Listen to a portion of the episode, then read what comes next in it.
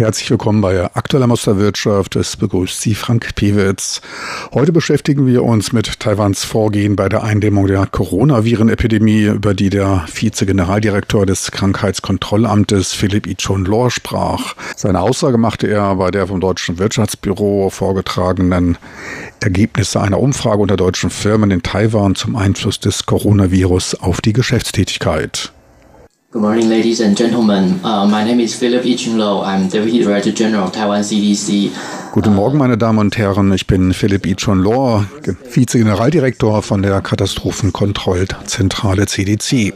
Ich war in dieser Angelegenheit schon beim ersten Tag dieser Krise zu Silvester offizieller Sprecher des CDC. Damals entdeckten wir einen sehr inoffiziellen Beitrag in den sozialen Medien der Plattform PTT und wir begriffen, dass das, was dort in Wuhan passierte, auch auf schnelle Weise Taiwan beeinflussen könnte. Von diesem Tag an, dem 31. Dezember, entschied sich das CDC für Bordkontrollen und Inspektionen von Touristen, die direkt aus Wuhan nach Taiwan geflogen kamen. Nachdem wir dies 20 Tage vollzogen geflogen hatten, entdeckten wir den ersten importierten Fall auf diesem Fluge. Lassen Sie mich kurz diesen etwa dreimonatigen Prozess beschreiben. Die erste Phase im Januar war eine sehr hart umkämpfte Phase. Wir konnten den Daten aus China nicht besonders trauen. So hielten wir unser Misstrauen hoch und wir wollten darauf in vernünftiger Weise antworten, ohne die Öffentlichkeit in Panik zu bringen und auch um uns zeitnah darauf vorbereiten zu können. Dies galt insbesondere für das chinesische Neujahrsfest, wenn alle ihre Familienzusammenkunft feiern. Da haben ich und meine Kollegen dann vom CDC Tag und Nacht gearbeitet. Ich konnte da nicht zurück nach Hualien gehen, um mit meiner Familie zusammen zu sein. Meine schon gebuchten Tickets musste ich stornieren, da ich beim CDC für die Beschaffung der in den Krankenhäusern notwendigen medizinischen Ausrüstung verantwortlich war, als auch die für die in der Öffentlichkeit benötigten Dinge, insbesondere der Schutzmasken. Ich wandte mich damals an die Unternehmen und die Pharmazie, um möglichst schon eine Lieferung über chinesisch Neujahr zu bekommen. Während dieser Zeit gaben wir etwa 30 Millionen Mundschütze aus unseren Lagerbeständen frei. Doch nach den Feiertagen, da stellten wir fest, dass wir nicht genügend Schutzmasken hatten. Sämtliche Importquellen waren bereits verschlossen. Chinas Markt war mittlerweile gesperrt. Auch sie versuchten mehr von den Auslandsmärkten zu importieren. Unsere Regierung entschloss sich daher zum Wiederaufbau von Produktionsstätten, um all diese notwendigen Produkte und wichtigen medizinischen Geräte zur Verfügung zu haben. Das brauchte seine Zeit, wobei wir die Kooperation mit unserem Privatsektor sehr schätzten. Sie stellten die Bearbeitung von Beaufträgen zugunsten der Versorgung des Binnenmarktes ein. Auch dort wurde Tag und Nacht gearbeitet, um uns die notwendigen Mittel liefern zu können. Taiwan hatte das Glück, dass wir uns für eine frühe Vorbereitung entschieden. Zudem war die Arbeit zwischen privatem und Regierungssektor gut. Man arbeitete eng zusammen, um unsere Insel zu retten. Glücklicherweise kam es dann auch im Februar zu keiner großen kommunalen Verbreitung des Virus, sodass wir bis jetzt die notwendigen Bestände an medizinischer Ausrüstung weiter aufstocken konnten.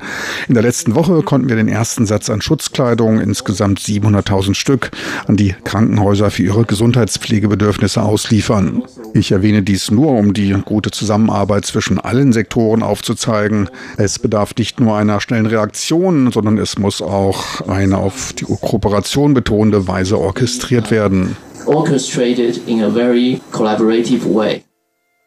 Das Krankheitskontrollamt CDC ist recht breit aufgestellt und in sieben Abteilungen unterteilt. Einmal in die Krankheitsinformation und Überwachung. Dort werden alle internationalen und lokalen Berichte erfasst. Ferner gibt es eine Abteilung für Prävention und Kontrolle der Öffentlichkeit. Dazu zählt auch die Heimquarantäne, auch die Überwachung der Quarantäne, die geschützte Anreise vom Flughafen in die Gesundheitspflege und auch die elektronische Bewegungsüberwachung, als auch die Grenzkontrolle. Ferner gibt es noch die Abteilung Abteilung für Gesundheitspflege und Ausrüstung, eine Forschungsabteilung, die von der staatlichen Krankenversorgung unterhalten wird und welche die notwendigen Medikamente und Impfstoffe als auch Tests entwickeln. Eine weitere große Abteilung kümmert sich um die Informationstechnologie. Dort werden die notwendigen Apps und Werkzeuge für die mit der Prävention betreuten Teams zur besseren Überwachung und Verteilung bereitgestellt und entwickelt. Dazu zählt unter anderem auch das Informationssystem für Schutzmasken. Da weiß man immer, wo und wann man eine bekommen kann. Die Abteilung ist auch für die tägliche Pressekonferenz des Gesundheitsministers zuständig, der auch dort präsent und sichtbar ist und damit stetig auf das Bewusstsein der Leute einwirkt. Hier in Taiwan sind Rollen und Aufgaben klar und deutlich verteilt, da gut durchdacht. Und zur guten, umfassenden Prävention gehört auch ein rund um die Uhr besetztes Kommunikationszentrum in der Krankheitskontrollbehörde. Abschließend möchte ich sagen, dass uns die Krise zwar manchmal etwas isoliert fühlen lässt, weil wir nicht in die Weltgesundheitsorganisation WHO eingeschlossen sind, doch wegen unserer schnellen Reaktion haben wir jetzt Vertrauen und Respekt von der internationalen Gemeinschaft gewonnen. Zurzeit, jetzt nach dreimonatiger Aktion, fühlen wir uns deutlich besser, nicht nur mit all den notwendigen Ministerien der Regierung verbunden, sondern auch mit der internationalen Gemeinschaft. Heute Morgen erhielt ich zum Beispiel eine E-Mail aus Kanada, in der nach dem von Taiwan verwendeten elektronischen Bewegungsüberwachungssystem gefragt wurde. Ich denke, Taiwan bringt bei der Reaktion auf diese Krankheit wirklich seine Anstrengungen und Vorteile zum Ausdruck. Taiwan really showcase our efforts and uh, uh, advantage in this response. Ein wichtiger Aspekt war dabei die vorausschauende Versorgung mit Schutzmasken, bei der man rechtzeitig ungenügende Produktionskapazitäten erkannte und entsprechend von Regierungsseite her Produktionslinien ausbaute. Das Tragen von Schutzmasken gehört in Taiwan seit der SARS-Krise 2003 zur Angewohnheit. Auch ohne Corona-Krise sind sie in der winterlichen Erkältungszeit häufig auf Taiwans Straßen zu entdecken. Personen mit Husten oder Erkältung tragen diese, um auf der Arbeit keine Kollegen anzustecken. Mit den Schutzmasken haben wir hier kein Problem, denn das CDC hat seine Arbeit gut gemacht. Jedermann kann sie erwerben. Zurzeit stehen sie für 2,7 Millionen Personen auch zur Online-Bestellung bereit. Nicht viele, doch in ausreichender Menge. Und wegen der Verfügbarkeit von Gesichtsmasken und all unserer Maßnahmen fühlen sich die Leute sicher, wenn sie zur Arbeit gehen. Wenn sich Leute krank fühlen, können sie das Arbeiten vom Homeoffice aus beantragen. Doch bisher arbeiten hier in Taiwan nur wenige Menschen von zu Hause aus. Einer der Vorteile des frühen Reagierens sind weiter offene Restaurants, Geschäfte, Märkte und Nachtmärkte. Sogar Bars und Gaststätten sind geöffnet. Allerdings sorgt das Risikobewusstsein der Taiwaner für relativ niedrig frequentierte Orte. Großveranstaltungen sind allerdings auch hier nicht mehr erlaubt. Auch die Nutzerzahlen von Taipis Metro sind deutlich rückläufig und auf die Hälfte des Normalbetriebs gefallen.